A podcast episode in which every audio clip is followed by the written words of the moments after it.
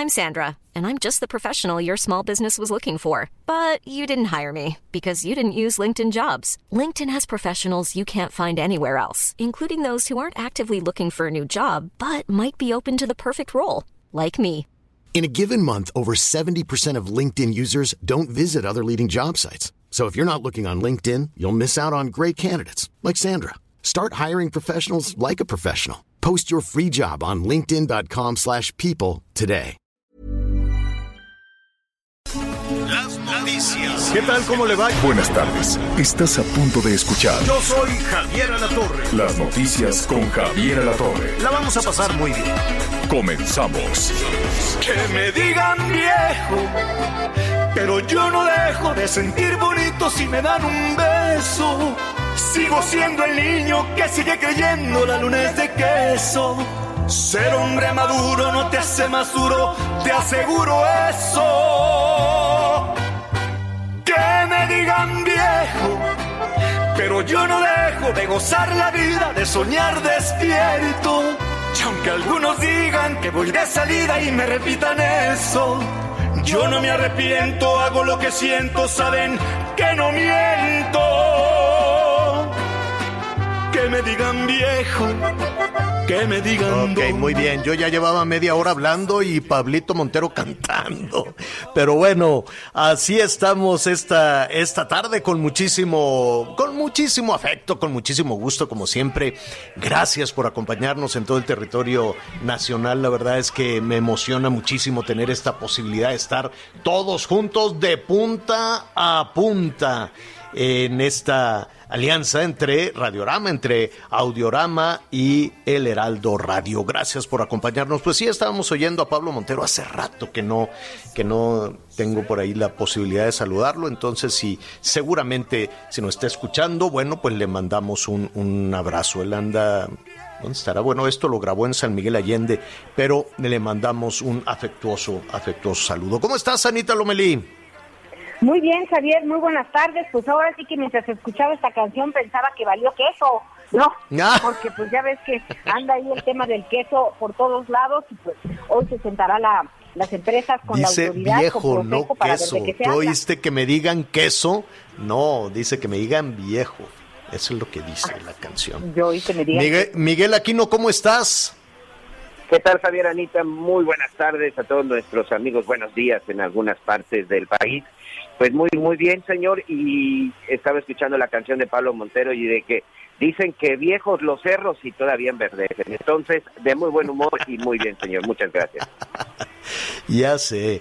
Oiga, este, hoy le queremos enviar además un, un saludo a todas las personas que con muchísimo entusiasmo, con muchísimo ánimo, pues se van recuperando desde luego de, de, de COVID-19, ¿no? Los contagios siguen, los contagios continúan. Y, pero el ánimo no decae. Yo creo que hoy sabemos un poquito más, ¿no? Los primeros contagios, pues era como una historia de terror, ¿no? Los primeros contagios, bueno, pues la gente no sabía ni se te venía el mundo encima y además la mente es muy poderosa, ¿no? La gente se, se sugestionaba demasiado y de pronto pues aprendimos a ver que estaban estos casos de personas asintomáticas que cuidándose desde luego de no, de no propagar eh, el virus pues pueden este, recuperarse más o menos ahí eh, en casa y después aprendimos que podemos avanzar, que podemos seguir, que podíamos recuperar todas las cuestiones de economía sin la eh, situación de, de, de, de cerrar eh, todo, ¿no? Es decir, algunas plantas laborales, algunas actividades económicas y comerciales se podían, se podían haber continuado. Yo creo que a la distancia esta estrategia eh, tendría que ponerse sobre la mesa sin este el pataleo, ¿no? Sin la soberbia del doctor López Gatel, yo creo que se requiere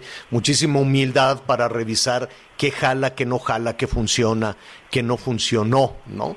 Y aquí recuerdo que junto con Anita y Miguel en marzo, este, cuando se planteaba ese lockdown, cuando veíamos cómo las economías iban cayendo conforme se acercaba el bicho a, a México, decíamos, bueno, pues lo lógico sería eh, ponerle particular atención a las zonas eh, de, de, mayor este, carencia, ¿no? las zonas donde no hay agua corriente, las zonas donde las, las personas pierden el empleo y viven en pobreza y no tienen la posibilidad de agua, de jabón.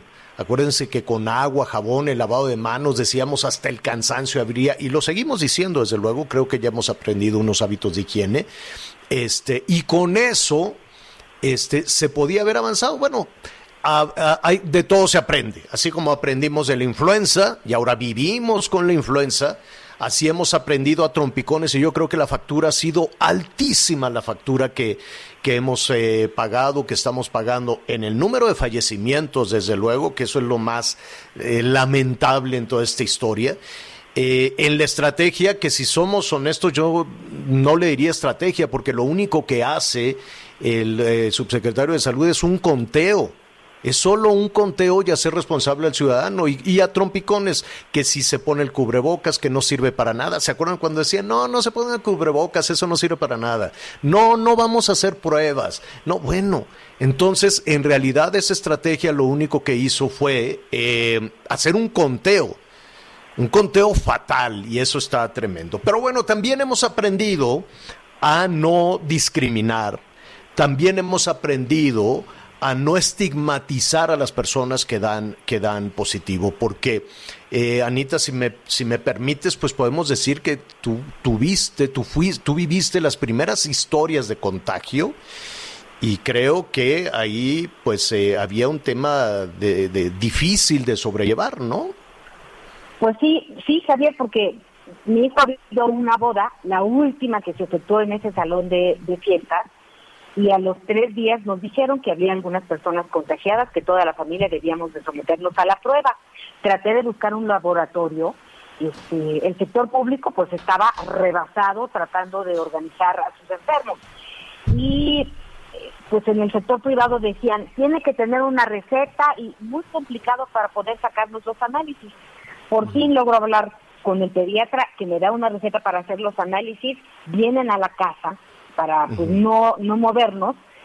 Y pues llegan como astronautas todos con este uniforme blanco como de, de plástico y lentes y guantes y botas. Entonces mis vecinas me dijeron oye esos a qué vinieron pero así pero más de preguntar oye qué está pasando sino y estos a qué vinieron y yo dije oye son los eh, los, los, del laboratorio del covid. laboratorios exacto y pues nos van a hacer la prueba pero ¿qué está pasando? ¿Y vas a salir? ¿Y qué va a Y yo les dije, denme dos minutos de saber qué está pasando y en cuanto yo sepa, pues les platico, ¿no? Pero sí me sentí un poco presionada y... Rechazada, estigmatizada. ¿no? y a, los, los amiguitos. que son adultos mayores. Eh, yo les dije, yo voy a hacer todo lo que sea necesario para que no, para que nadie vaya a tener contacto pues con nosotros, pero sí fue muy difícil al principio sobre todo por esa parte, porque yo decía, pues les digo, no les digo, porque me dio, me, dio preocupación por mis hijos. Claro, porque por el rechazo social y cómo se queda el estigma. Y ahora imagínate tú algunas personas, el temor a perder el trabajo, el temor al mobbing, ¿no? Al, al, bullying laboral y no te juntes con ese, en fin. Creo que, que ha sido muy duro también esa otra parte de la pandemia que no hemos visto y además lo que significa en gasto también. Déjeme, Miguel, si me permites, pues vamos a comentar, ya esto lo, lo platicamos con Miguel Aquino, ¿eh? no crea usted que estoy aquí sorprendiendo a Miguel. Este, Miguel, tú acabas de dar positivo a COVID-19. Así es, Javier. Estamos exactamente en cuarentena, aquí en casa, con toda la familia. Mi hija Valentina, de 16 años, y tu servidor, bueno, pues dimos positivo de COVID-19. Esto después de que presentamos algunos síntomas el fin de semana, que les voy, les voy, a, les voy a confesar qué fue lo que nos sucedió. Haciendo cuentas, hoy jueves eh, prácticamente ya tendríamos entre seis y siete días, pues con los síntomas y evidentemente con el virus, con el virus del COVID-19. ¿Qué fue lo que sucedió? Que la semana pasada, pues aquí les estuve comentando, tuvimos esta situación del huracán en la zona de la península de Yucatán, Estuvimos por acá exactamente el martes, el miércoles, y bueno, debido a esto, pues con las cosas que estuvimos haciendo, asegurando algunas cosas, pues prácticamente todos en la familia pues nos mojábamos, nos secábamos, nos mojábamos, nos secábamos. Entonces a partir de jueves, viernes, empezamos con algunos malestares, principalmente dolor de cuerpo, dolor de cabeza, eh, un poco con la nariz congestionada, y pues pensábamos que era una situación de la gripe por la por la mojada, por el cambio de clima, por el calor, porque además después del huracán salió un sol esplendoroso en la zona de Cancún, precioso. Entonces, con esta situación del cambio de clima, pensamos que se trataba de una fuerte gripe. El asunto es que Valentina el sábado ya comenzó con fiebre, ya comenzó con dolores en las articulaciones. En mi caso no tuve fiebre, pero sí empecé a sufrir dolor de piernas, dolor de espalda y finalmente el domingo se, hice, nos realizamos la prueba. Y el martes nos dan la confirmación de que estamos positivos de COVID-19. En el caso de mi esposa Aide, de mi hija Valeria, ellas no, ellas no, este, no presentaron ningún, ningún síntoma. Les voy a ser sincero, ellas no se hicieron la prueba porque no presentaban ningún síntoma. Consultando un doctor me dijo, solamente háganse la prueba a la gente que tiene síntomas para ir, este, pues ahora sí que para ir eh, descartando. ¿Por qué me hicieron esta propuesta? Después de que pasen dos o tres semanas, que ya me explicaron que 14, 14 días dura el virus, hay 14 días hay que luchar contra él, que la verdad creo que ya pasamos la situación más complicada, no dejamos de trabajar, hemos estado muy atentos, situación que significa que estamos bien y que nos hemos sentido bien dentro de lo que cabe. Lo que sí, Javier, nos decía el doctor, no tiene caso que se hagan una prueba ahorita porque en 14 días se van a hacer otra prueba.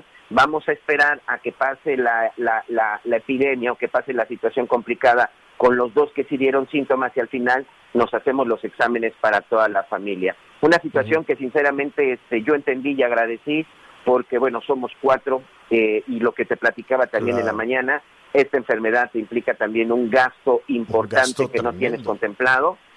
Ya te lo decía, hay, hay exámenes que te cuestan entre mil y tres mil pesos, yéndote al más económico de mil pesos, pues hablas de una familia de cuatro, de, de cuatro mil pesos para empezar, y después en 15 días otros cuatro mil para descartar que ya se haya ido. Entonces vas haciendo cuenta, señor, y es una enfermedad que si en el momento no tienes eh, el, el, apoyo del seguro social o una seguridad social es muy complicado. Y otra situación que vivimos, el domingo en esta situación en Quintana Roo, con el asunto del paso del huracán, que todavía siguen sin tener servicios completamente. Hoy en la oficina alterna que tenemos nosotros, yo estoy transmitiendo desde la casa, además de la cuarentena, porque en la oficina alterna no se ha podido reponer la situación del teléfono, de la luz, e incluso sí, el internet, y todo este tipo de cosas. Sigue siendo un gran problema. Pero bueno, a lo que a lo que este, a lo que voy, Javier, es que es una situación en donde bueno, pues estamos bien y no tenemos ningún problema, pero para que un doctor te pudiera atender en un consultorio de manera presencial es muy complicado. Lo primero que te dicen, si tienes estos síntomas, te tienes que realizar la prueba. Y si tienes esta prueba, pues simple y sencillamente, este, si es positivo, paracetamol para controlar los dolores y la fiebre, y ya tú me vas diciendo qué tienes. Vitamina C, vitamina D, omega, zinc y magnesio, me parece que también nos mandaban por ahí, porque tuve que comprar un montón de, de vitaminas pues en todo eso se va, se va un gastito. Lo vamos a retomar primero, pues recupérate pronto, recupérate pronto. Yo espero que ya eh, para la siguiente semana, eh, ojalá se recuperaran todos nuestros amigos que, que están en esta cuarentena, que nos están escuchando tan rápido como Trump, ¿no? En dos días, vámonos. Levantó muchísimas sospechas el presidente Trump, así, ya di positivo y a los dos días ya di negativo, ya quiero seguir en campaña. Bueno, es, sí, lo vamos a retomar. ¿Eh, ¿Qué qué? Quién tuviera esa vitalidad y fuerza del señor Trump a sus sesenta y tantos años. Yo tengo cuarenta pues, ah, y estoy aquí con mi suerito. Ah, Ahí está, saludos. Eh, eh, entonces, y cuéntenos su historia, llámenos, cuéntenos eh, un poco cómo se va recuperando, cómo le ha afectado, cómo se ha sentido, si se ha sentido arropado, entendido por, por, su familia, en su lugar de trabajo, o se ha sentido estigmatizado, se ha sentido rechazado, le alcanza el dinero. En fin, son todas esas historias que van mucho más allá del recuento que dan en esa, en esa estrategia y que desde luego queremos acompañarlo y queremos compartir con usted. Hay eh, varios compañeros, incluso eh, Eh, bueno, envío desde aquí un, saludo a Ricardo Salinas Pliego, que ayer también dio este positivo a COVID-19. Él sigue a través de las redes, eh, de las redes sociales, pues eh, hablando de, de, su, de su recuperación, en fin, y algunos otros compañeros que desde luego primero les les debo preguntar si quieren este, mantener su privacidad o quieren compartir también su historia, pero bueno, a todos una pronta, pronta recuperación. Hay muchísima información en desarrollo, vamos a estar allá en, eh, en Guanajuato con la captura de este compadre del Marro, que es un líder criminal, le dicen el azul, en un... Eh, en un momentito más vamos a, estar este, conversando, vamos a estar también eh, platicando con, él. Ya nos están llegando muchísimas, eh, muchísimas llamadas de, eh, de, pues, de personas que se están recuperando y aquí, y aquí los vamos a acompañar. Bueno, a ver, este, hubo muchísimo revuelo también en información que está en, en la discusión, que está en la conversación, son los nuevos partidos políticos, ¿no? Eh, hacia dónde, en dónde debemos acomodar estos, estos partidos políticos. Eh, desde el principio, desde ayer por la tarde, cuando el eh, tribunal cuando el Tribunal Electoral del Poder Judicial de la Federación anunciaba o, más bien ordenaba al INE em, pues otorgar el, registro a estos partidos políticos, después venía un comentario de, decir, bueno, pues si el presidente López Obrador está batallando con Morena, pues ya en realidad va a tener una, una este, fuerza de partidos que lo, que lo apoyan. ¿no? Vamos a hablar en un momento más con uno de estos nuevos partidos y si efectivamente esto le allana el camino, le da cierta comodidad al presidente López Obrador para, la, para las elecciones del 2021, con cinco partidos este, aliados, ¿no? con cinco partidos eh, que le pueden eh, allanar ahí el camino en tanto Morena sigue con, con sus dificultades o estos partidos buscarán una posición independiente, en fin, ¿no? Pero en principio se dijo, bueno, pues el tribunal falló hacia aquellos que serán este, aliados incondicionales, no de Morena, sino del presidente López Obrador. Vamos eh, a platicar en este momento con Fernando González, que es eh, eh, precisamente con quien hemos conversado en varias ocasiones sobre redes sociales progresistas. Fernando, pues eres el líder nacional de un nuevo partido. ¿Cómo estás, Fernando? Oh, muchas gracias. muchas gracias por la oportunidad y, y sinceramente, Javier, eh, mi gratitud por, por hablar con tu auditorio. No, al contrario, de, dime, batallaron un poco eh, en, en, las cuestiones de, de, de, avanzar en que el tribunal les diera luz verde. En principio, Fernando, desde ayer por la noche se habla de el partido de la, de la maestra. ¿Así es? También es de la ingeniera, del ama de casa, de la enfermera, de la doctora, de todas las mujeres del país, estimado Javier. Yo creo que, mira, pues es, eh, nosotros tenemos un lazo indisoluble, somos familia, quiero entrañablemente a la maestra Elvester Gordillo, y hay muchas especulaciones, pero un movimiento de esta magnitud es importante que el auditorio lo entienda. Un movimiento que logra medio millón de personas, que tiene dirigencias en todos los distritos, en todos los distritos electorales locales, en todos los municipios y que ha logrado crear eh, más de 40 mil comités progresistas de base en las secciones del país, pues no es un movimiento que, que pertenezca a una persona, es un movimiento que pertenece a quienes lo están construyendo, a quienes están trabajando abajo, y por supuesto, pues los, las personas tenemos vínculos, tenemos familias, tenemos eh, cariños, hay gente que es muy importante, como la maestra Elvester, que sabe mucho de política, que entiende el poder, que, que ha sufrido persecuciones, que, que, que ha padecido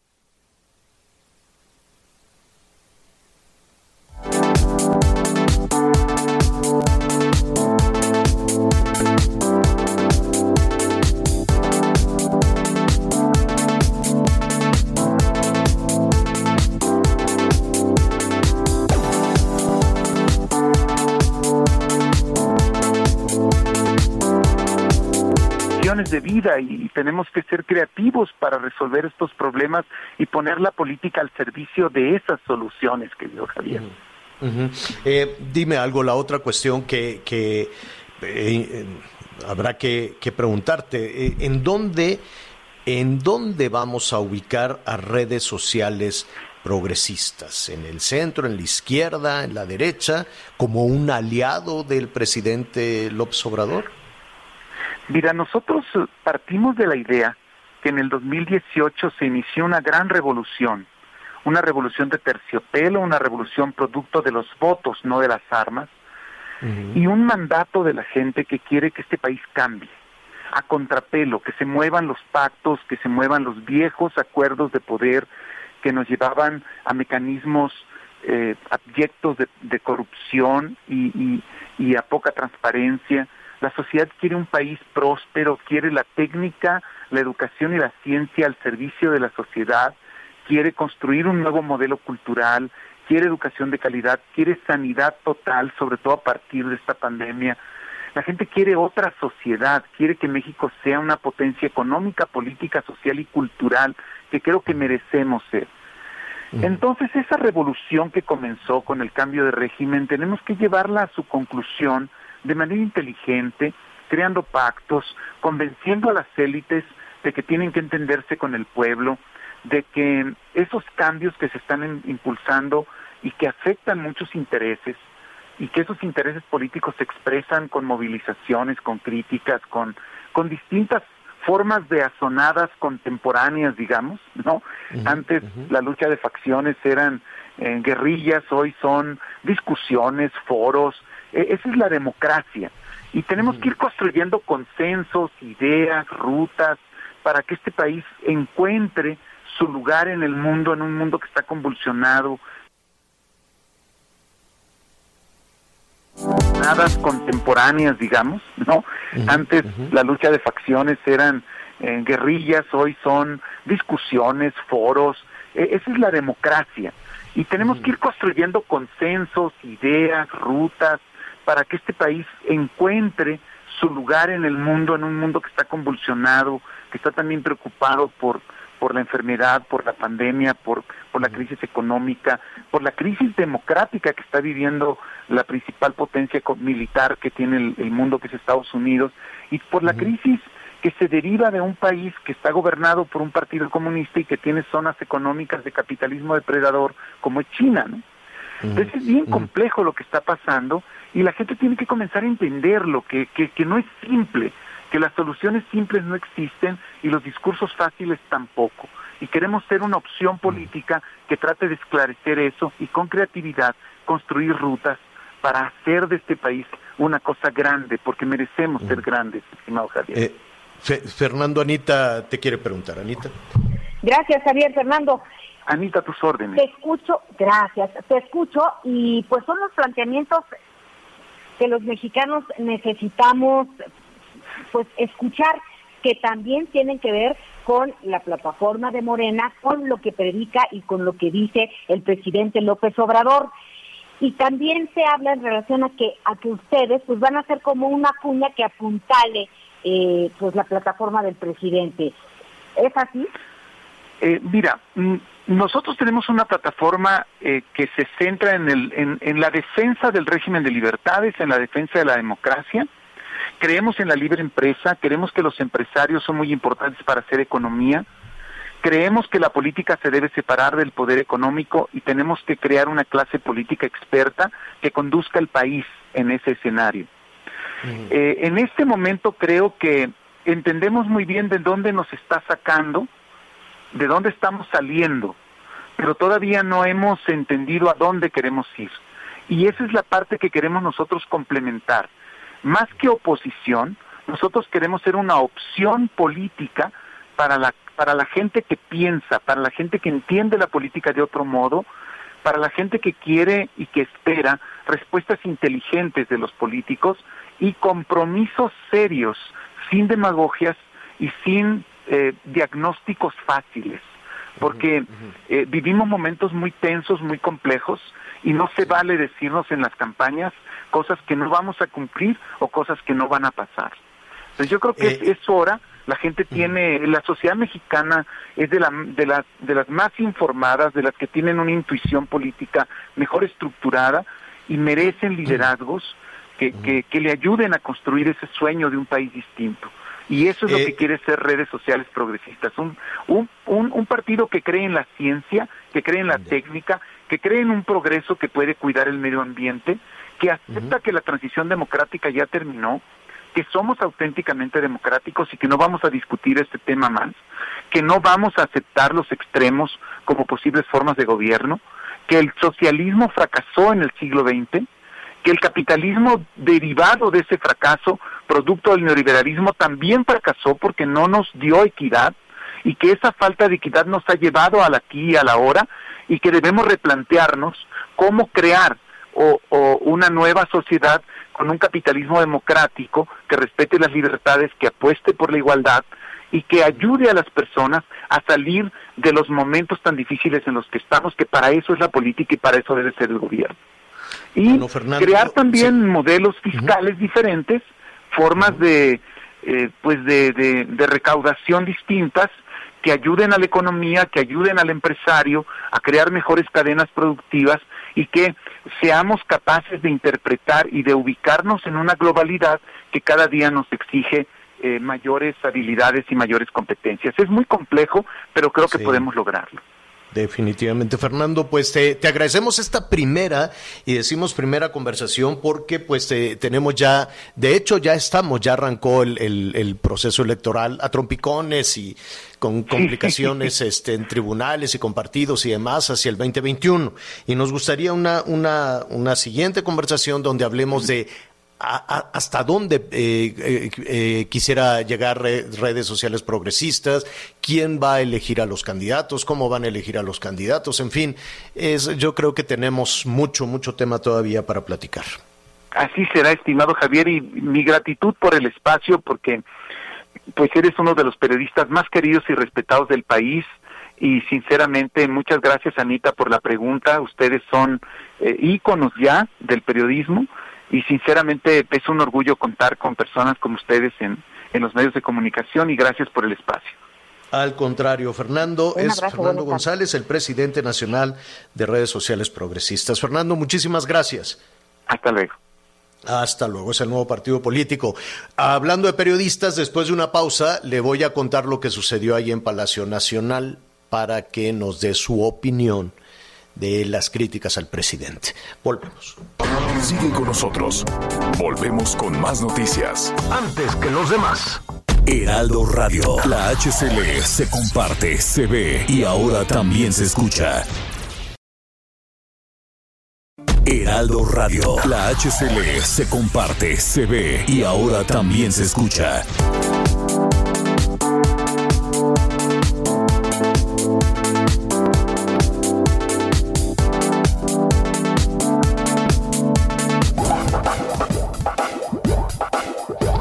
Más información. Continuamos. Las noticias en resumen. Dos narcolaboratorios para la producción de drogas sintéticas fueron descubiertos por elementos del ejército en el municipio de Tamazula, en Durango. El gobernador de Nuevo León, Jaime Rodríguez Calderón, rindió su quinto informe de gobierno entre críticas leves y reconocimientos por la forma en la que ha enfrentado la pandemia.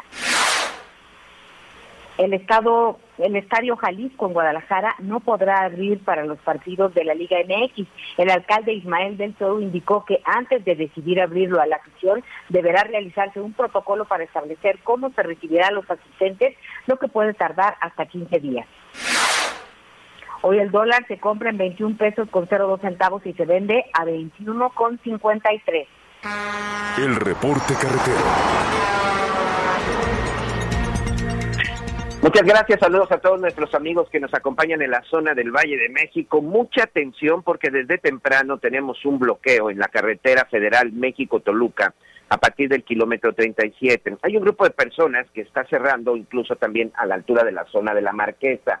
Hay un grupo también que está caminando y ya se dirige hacia la zona de los constituyentes. Entonces, hay que tomar precauciones porque se los van a encontrar caminando y por momentos bloqueando. Y atención para nuestros amigos, en el estado de Morelos y Guerrero. Hay reducción de carriles en la circulación en ambos sentidos por reconstrucción a la estructura de la carpeta asfáltica, esto en el kilómetro 114.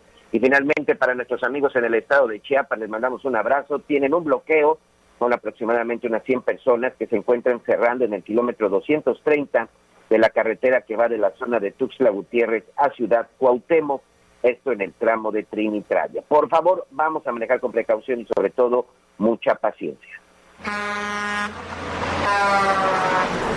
Gracias, Anita. Gracias, Miguel. Vamos a entrar al tema del robo de las medicinas para las niñas y los niños con cáncer, que tantas dudas, tantos comentarios ha generado. Y se habló en la mañanera, se desataron las pasiones ahí con todo esto. Y antes de, avanzar en ese asunto, yo le quiero preguntar, aquí nos gusta mucho escuchar las opiniones eh, en el caso de, de la 4T, en el caso del gobierno federal las opiniones de, de, quienes están a favor, eh, de quienes están eh, en una posición crítica también hacia el gobierno, escuchamos todas las opiniones, ¿no? Em, en esta ocasión yo quisiera preguntarles, además aquí hemos dicho que la popularidad del presidente con todas las situaciones, con todo lo que ha sucedido en la pandemia, pues va también en aumento. Entonces, eh, ¿Quiénes eh, dan ese, ese, ese respaldo, esa, esta simpatía, quienes eh, apoyan todo el trabajo de, del presidente de la 4T? Dígame usted, ¿qué pensaría de eh, una lista de compañeras y compañeros periodistas que aparecen? ¿Qué, qué, qué le dice?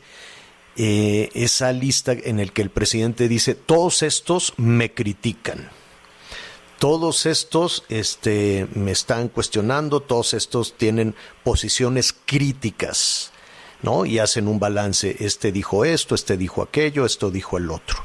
La duda es cuando nuestros amigos simpatizantes de la cuarta transformación ven esa lista con los nombres, ¿no? Eh, que al rato le va, en todo caso le diríamos los nombres, ¿qué pensaría usted? ¿Qué haría? ¿Qué haría usted? Eh, con esa información?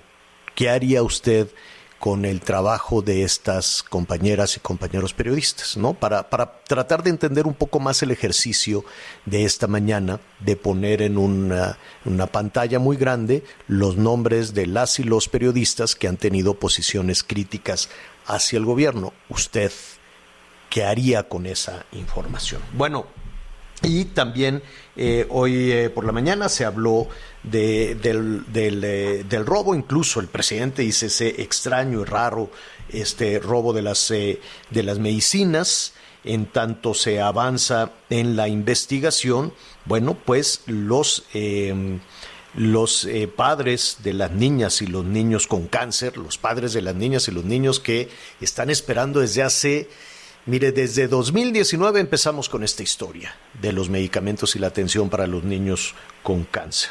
Vamos a platicar con Andrea Rocha, que es abogada precisamente de eh, los padres de, estas niñas y niños. Abogada, ¿cómo estás? Buenas tardes. Buenas tardes, Javier, Anita, Miguel. Buenas tardes y un saludo a, a nuestro auditorio.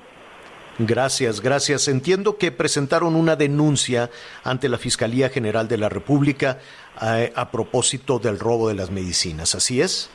Así es, el día de ayer presentamos una denuncia ante la Fiscalía General de la República, pues esto derivado del presunto robo de los medicamentos eh, nosotros eh, la presentamos derivado de que, como es de conocimiento de, la ciudadanía, el 9 de octubre, eh, padres y madres de familia se reunieron en Palacio Nacional, donde les comentaron de este robo. Y pues déjame decirte que en la reunión nunca hubo, nunca nos mostraron una, una carpeta de investigación, nunca mostraron de alguna u otra manera las órdenes de compra, pruebas reales de que los medicamentos realmente llegaron a México no hay una evidencia. Eh, esto, esto, esto significa, perdón, Andrea, que, te interrumpa. ¿Esto significa que ponen en duda la existencia de las medicinas? Así es, por eso es que nosotros presentamos la, la denuncia. Y esto es, mira, siempre dicen que hay que dudar y no dudar, ¿no? Aquí el tema es que, pues ya son prácticamente dos años desde que se dio la primera crisis de medicamentos con la actual administración, pues primero mencionaron que era un tema de corrupción de farmacéuticas, lo cual pues a la fecha no se ha comprobado. Después mencionaron que iban a conseguir los medicamentos en el extranjero, que estaban consiguiéndolos en Francia, en la India, y pues al final nada. Después mencionaron que era un tema de los adversarios políticos y yo ayer mencionaba, yo quisiera invitar al presidente a, a, que recorriéramos todos los hospitales y las clínicas para que vea que no es un tema de adversarios, es un tema real, que están viviendo las niñas y los niños que llegan y pues es muy lamentable que, que no, no puedan recibir sus quimioterapias porque simplemente no hay. Y ves a las madres y a los padres. Eso es lo que te iba, eso es lo que te iba a preguntar. ¿Por qué llevamos ya casi dos años con esta situación? ¿Qué, qué es lo que ustedes saben? ¿Qué está pasando?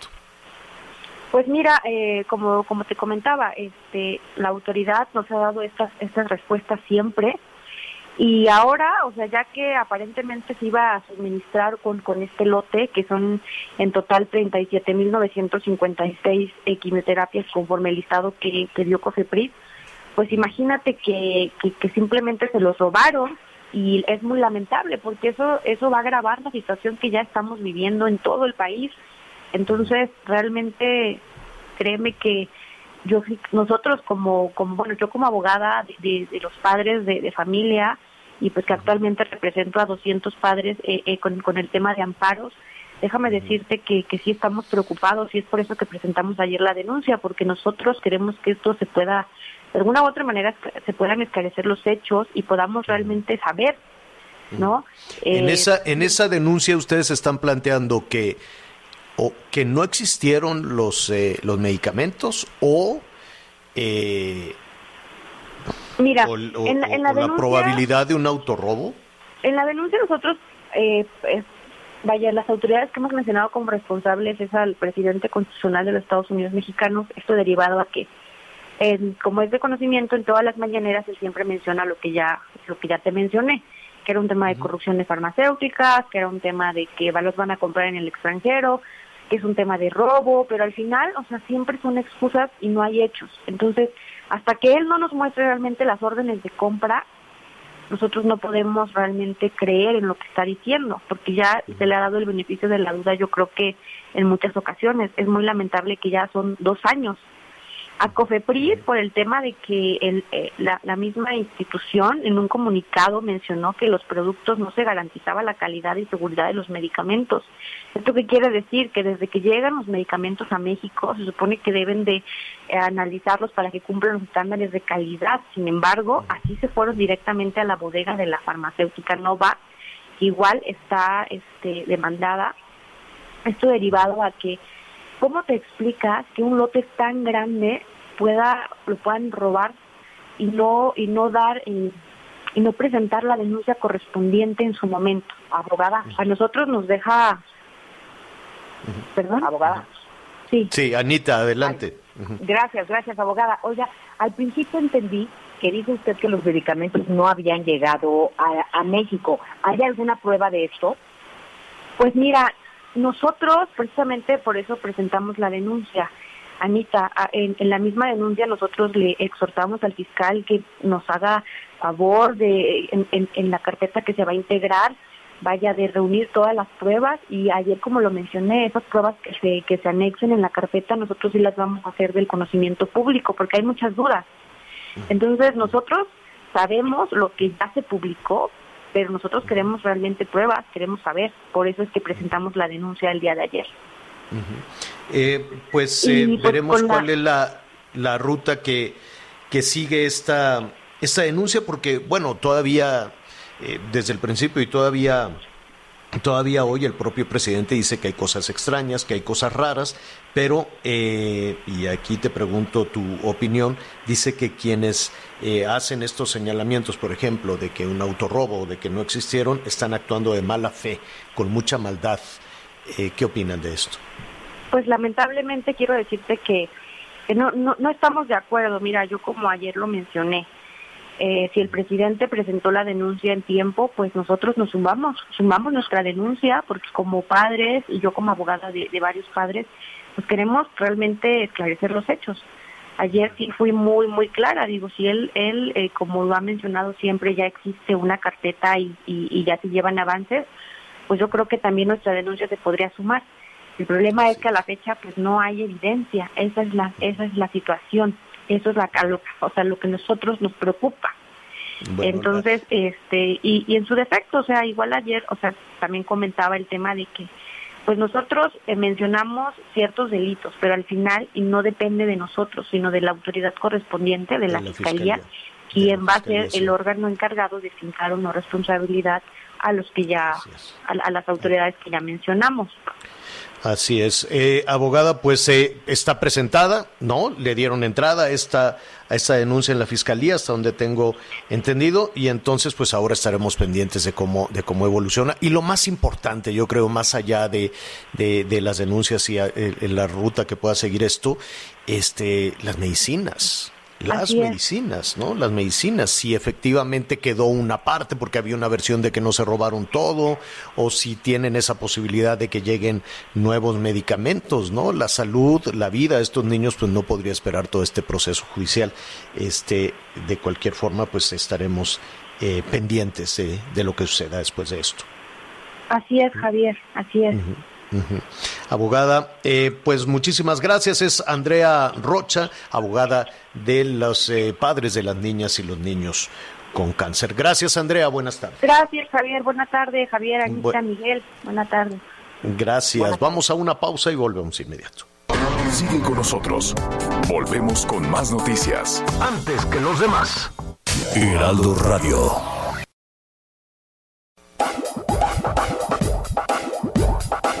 Todavía hay más información. Continuamos.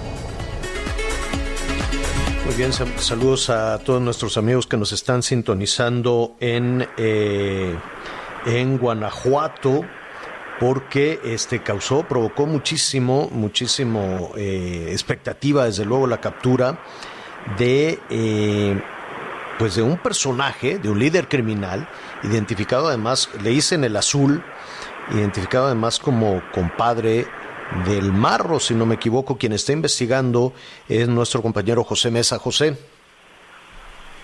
Hola Javier, ¿cómo estás? Muy buenas tardes, buenas tardes al auditorio en todo el país. Así es, ayer eh, por la noche se confirmó que Adán Ochoa, el azul quien quedó al mando del cártel de Santa Rosa Lima, aquí en Guanajuato, fue arrestado ayer por la tarde en el municipio de Celaya, según lo confirmó el propio gobernador del estado, Diego Sinó Rodríguez Vallejo. Es importante pues informarle que el azul había seguido la disputa territorial que el cártel de Santa Rosa de Lima mantuvo con el, contra el cártel Jalisco Nueva Generación, esto tras el arresto de José Antonio Yepes Ortiz, alias El Marro, que como informamos fue detenido el pasado 2 de agosto del año en curso. Tuvieron que pasar solamente 74 días para que fuera detenido el azul, conocido también como el Gordo Paz en esta zona del estado de Guanajuato. Ayer, ya eh, por la noche, el propio fiscal general del estado de Guanajuato, Carlos Amarripa Aguirre, confirmaba la detención. Él informaba que justo en una intervención táctica desplegada por fuerzas estatales y federales se logró la captura de Adán N., alias El Azul, quien se ostentaba como líder de este grupo delincuencial aquí en la zona en La.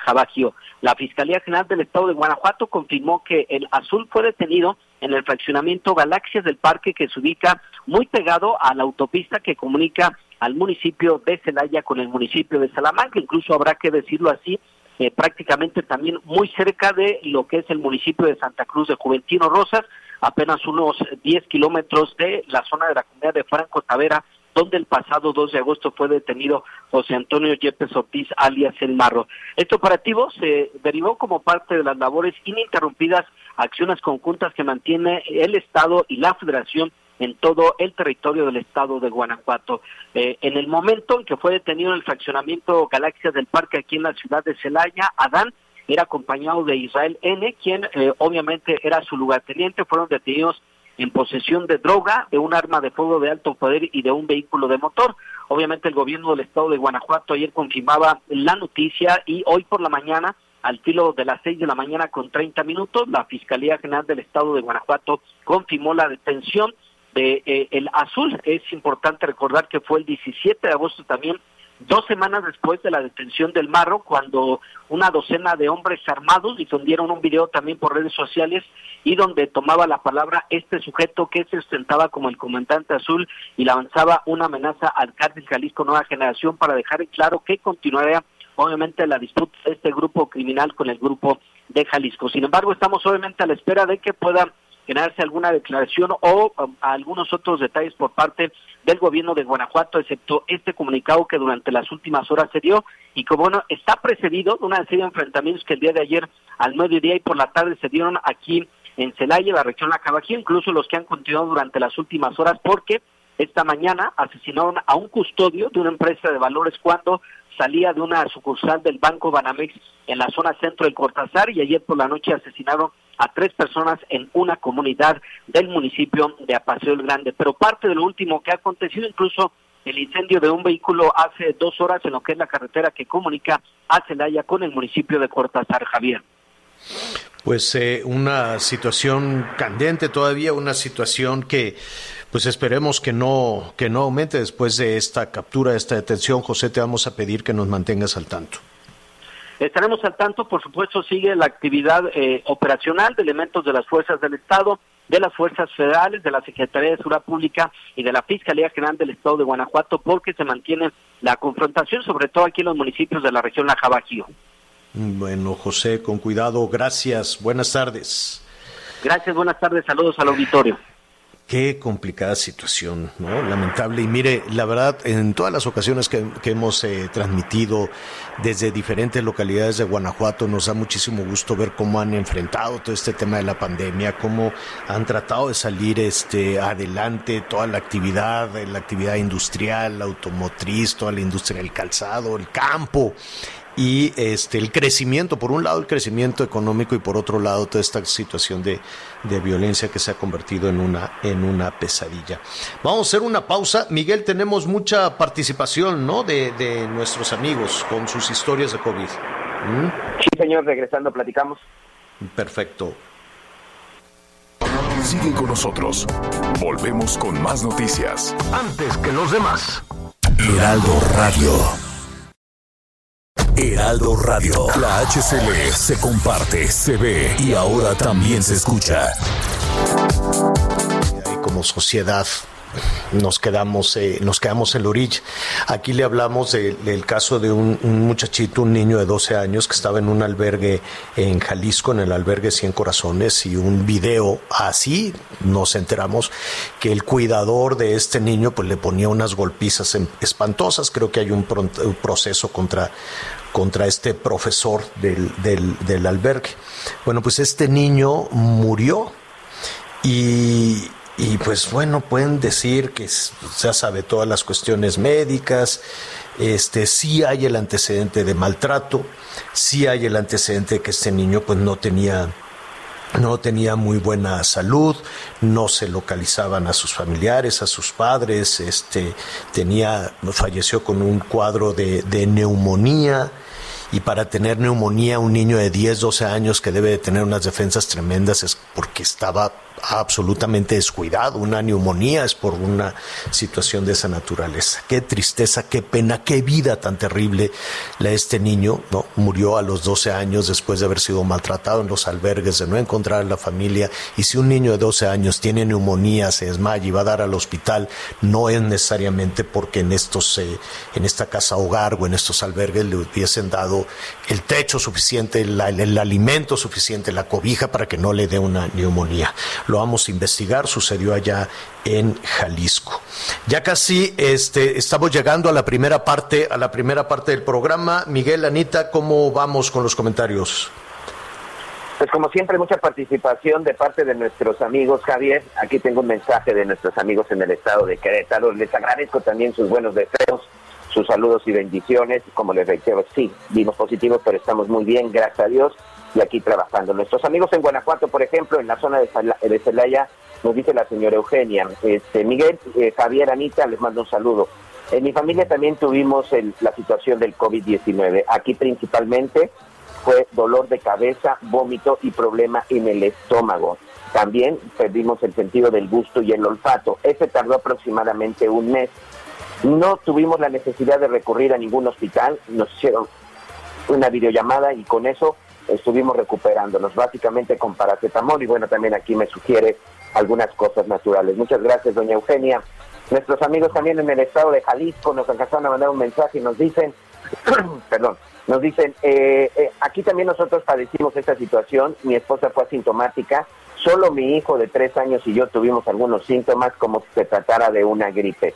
Sabemos que tuvimos COVID porque los resultados así lo mostraron, pero la verdad es que nos fue bastante bien. Un saludo y pronta recuperación de parte de la familia Benítez en el estado de Jalisco, Tlajomulco de Zúñiga, para ser exacto. Muchas gracias, gracias en verdad por todos sus comentarios. Bueno, pues tenemos, eh, tenemos muchísimo tema. Fíjese que uno de los grandes aliados de Morena, vamos a ver también cómo está lo de las denuncias en Morena, porque primero le presentaron una denuncia a Mario Delgado, se la presentó Porfirio, ahora Porfirio también presentó una denuncia, dice que Mario Delgado anda agarrando dinero que no es de él. Estaban todas las denuncias también contra Jacob, total que Morena no encuentra buen puerto. Y este uno de sus grandes aliados le dice, ¿sabes qué? En esto de los fideicomisos no, no vamos a jugar juntos. Y nos han llegado muchísimas llamadas de qué haría usted con la lista de periodistas que critican al presidente. ¿Se debe o no cuestionar al presidente? Gracias por acompañarnos en Las Noticias con Javier La Torre. Ahora sí ya estás muy bien informado.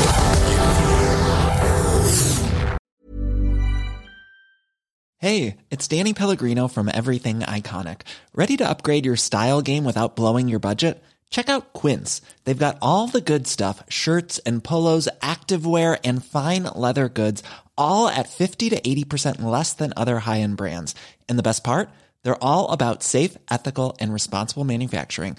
Get that luxury vibe without the luxury price tag. Hit up quince.com slash upgrade for free shipping and 365 day returns on your next order. That's quince.com slash upgrade.